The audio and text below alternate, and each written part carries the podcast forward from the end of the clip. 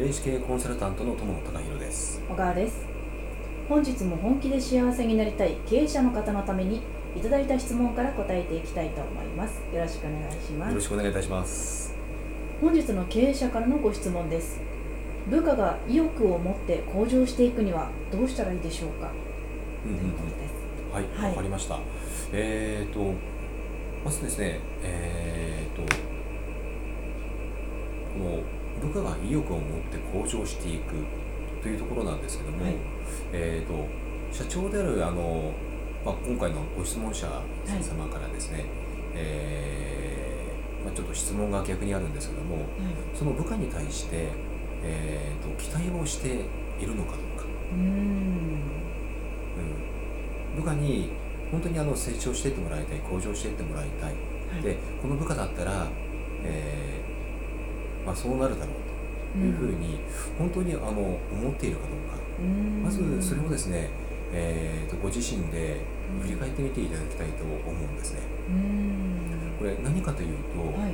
えー、とその部下がね部下の方がですね、はい。意欲を持って向上していくというその裏には、期待に応えたい期待に応えようという、うん。まあ、そういった思いが必ずあるはずなんでうす。でその期待をやっぱりされていれば、えー、と人間誰しもですね、えー期待に応えたいと思って頑張るもんなんです。う。ん。しかしながらもし社長が期待をしていない。っていうのが伝わってしまったらどうでしょうか？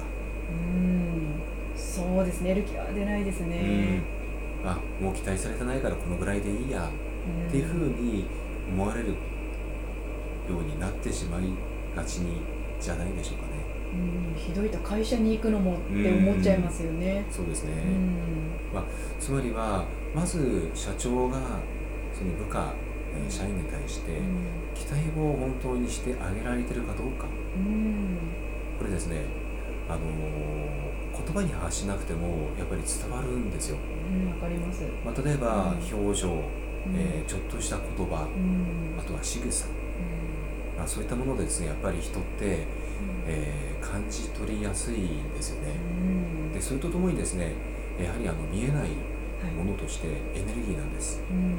えー、と会社にあの社長というのがですねやはり会社内では一番エネルギーが高い存在でありましてでそのエネルギーをやはりきちんとあの送ってあげられてるかどうか。で、うん。その相手もですねやっぱり感じ取れるんですよね。うん。でそれによってですねやはり、えーまあ、そのエネルギーをやっぱり浴びている社員は、まあ、当然向上していく成長していくでしょうし、逆にそれを受け取れてない社員は、まあ、それほど向上していかない。うん。という結果になってしまうと思うんですね。うん。心から期待をしてはい、応援をしていく。そうですね。ということですね。そうですね。りました、えー本日の質問は部下が意欲を持って向上していくにはどうしたらいいでしょうか？でした。ありがとうございました。ありがとうございました。